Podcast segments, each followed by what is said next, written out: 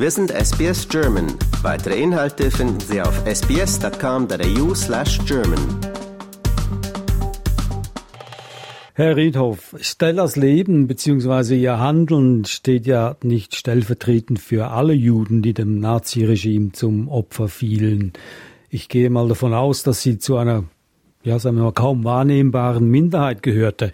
Was hat Sie dazu bewegt, ihr eine solche Plattform wie diesen groß angelegten Film zu geben? Was war Ihre Motivation, warum Sie gerade diese Geschichte erzählen wollten?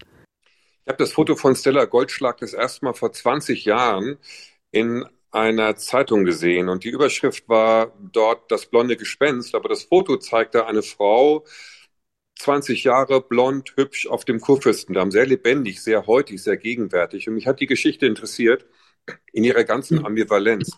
Ich habe aus dem Artikel erfahren, dass sie sowohl Hunderte von Freunden und Bekannten verraten hat, aber auf der anderen Seite auch das Opfer von Verfolgung, Folter und der Androhung von Deportation war. Und das hat mich eben wachgehalten. Natürlich kommt sofort die Frage auf, wie hätte ich selber in ihrer Lage gehandelt? Auch wenn das vielleicht für uns schwer antizipierbar ist. Aber so fragt man sich doch. Und so scheint es mir auch in der heutigen Zeit, in der wir ja umgeben sind vom populistischen und diktatorischen System, eine sehr drängende Frage, dass wir unseren ethischen Kompass bei Zeiten justieren. Im Film wird sie ja zweifellos als Opfer des menschenverachteten Systems der Nazis dargestellt, aber während der Geschichte wird sie immer mehr zur Täterin, also eine Jüdin als Mittäterin am Holocaust. Manchmal überkommt einem das Gefühl, dass sie daran Gefallen findet. Wie schwierig war das, ihren Charakter einzuordnen? Natürlich ist es eine sehr herausfordernde Aufgabe, denn es ging ja für uns immer darum, diese Ambivalenz auszuhalten. Immer wenn wir ein Argument für Stella gefunden hatten, kamen uns gleichzeitig zwei in die gegen sie sprachen, in den Sinn. Und ich glaube, diese Balance auszuhalten und eben keine eindeutige Wertung dem Zuschauer mitzugeben, ihn sozusagen in dieser ambivalenten Erfahrung auch auszusetzen, darum ging es in diesem Film. Ähm, ich glaube, was Sie beschrieben haben, ist richtig. Stella Goldschlag fühlte sich als deutsche Jüdin, nicht unbedingt als Jüdin, sondern mehr als Deutsche. Da war sie kein Einzelfall. Mhm.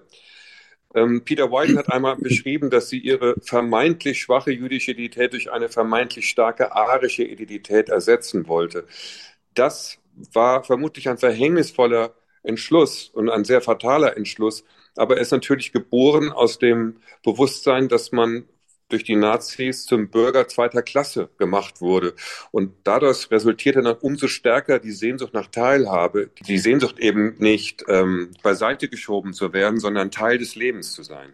Der Film feiert äh, Anfang diesen Monats am Zürich Filmfestival Weltpremiere. Ist das richtig? Der, der Film hatte ja. jetzt gerade in, in Zürich Weltpremiere, mhm. genau vor einer Woche ungefähr. Und das war sehr, sehr spannend. Äh, die Reaktionen waren sehr emotional manchmal auch kontrovers, was Presseseits angeht. Wir nehmen das alles mit. Ich glaube, so ein Film darf auch kontrovers diskutiert werden. Er soll etwas auslösen. Er soll sich mit dem Schicksal von Zeller Goldschlag, aber auch vieler anderer eben beschäftigen. Und eines ist mir ganz wichtig festzuhalten. Wir zeigen, wie eine junge Frau, die eigentlich unschuldig in ihr Leben geht, sich von einem verbrecherischen System pervertieren lässt. Und darauf kann man nicht oft genug hinweisen. Das Nazisystem war eines der schlimmsten Systeme der Menschheit. Äh, es hat Juden dazu gebracht, an ihrem eigenen Verrat teilzunehmen. Also hier ist jemand gezwungen worden zum Verrat. Und das ist, glaube ich, immer wieder ganz wichtig zu unterstreichen. Wird das Thema in Deutschland diskutiert? Denn die Berlinale zum Beispiel hat ja den Film abgelehnt. Was glauben Sie, was der Grund war? Möchte jetzt nicht spekulieren, warum Berlinale äh, Filme ablehnt oder welche akzeptiert, aber natürlich ist das ein Thema, das uns immer noch beschäftigt. Wissen Sie, das ist im, im Land meiner Vorfahren passiert, dieses Verbrechen, äh, das Verbrechen der Nazis. Und ich spüre eine große Verantwortung, dass wir das in Filmen, in der Öffentlichkeit behandeln. Man hat ja fast den Eindruck, dass diese Zeit schon wieder um es salopp zu sagen, aus der Mode kommt, dass es verdrängt werden soll. Aber dieses Thema alle Themen, die mit dem Holocaust sich beschäftigen, sie sind so wichtig, sie dürfen nicht vergessen werden. Das ist auch das, was uns überlebende äh, U-Boote aus der Berliner Zeit damals, aus der Verfolgung durch die Nazis, immer wieder gesagt haben, vergesst diese Geschichte nicht, haltet sie am Leben. In Kürze kommt der Film in die australischen Kinos, also während des Jewish International Film Festival. Haben Sie eine Vorahnung oder Befürchtung sogar, wie jüdische Zuschauer darauf reagieren, auf die Geschichte einer Jüdin als Mittäterin am Holocaust? Ich glaube, der eine Punkt ist wirklich wichtig, dass das System sie zu dem gemacht hat. Ich glaube, ähm, das, das ist mir wichtig, das zu unterstreichen. Ich glaube, das, was wir im Moment gerade aus dem Ausland mitbekommen, ist ein großes Interesse an dieser Geschichte.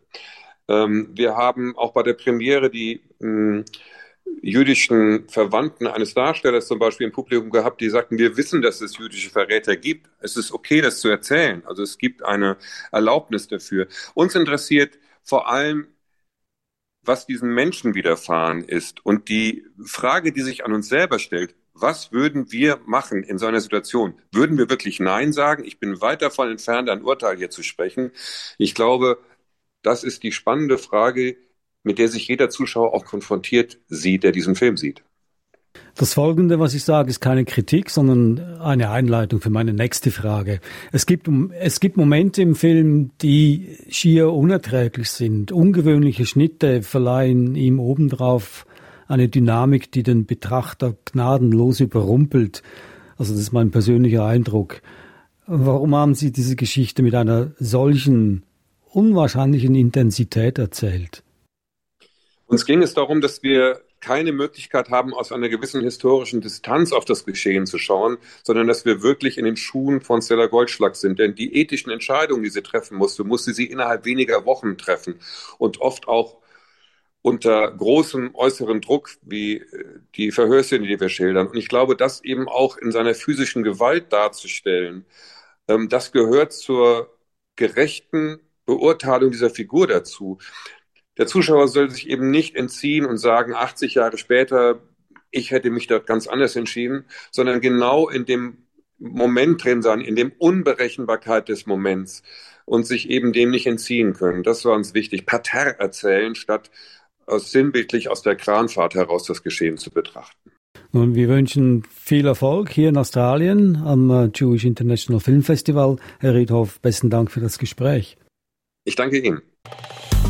Liken, teilen und kommentieren Sie unsere Inhalte bei facebook.com/sbsgerman.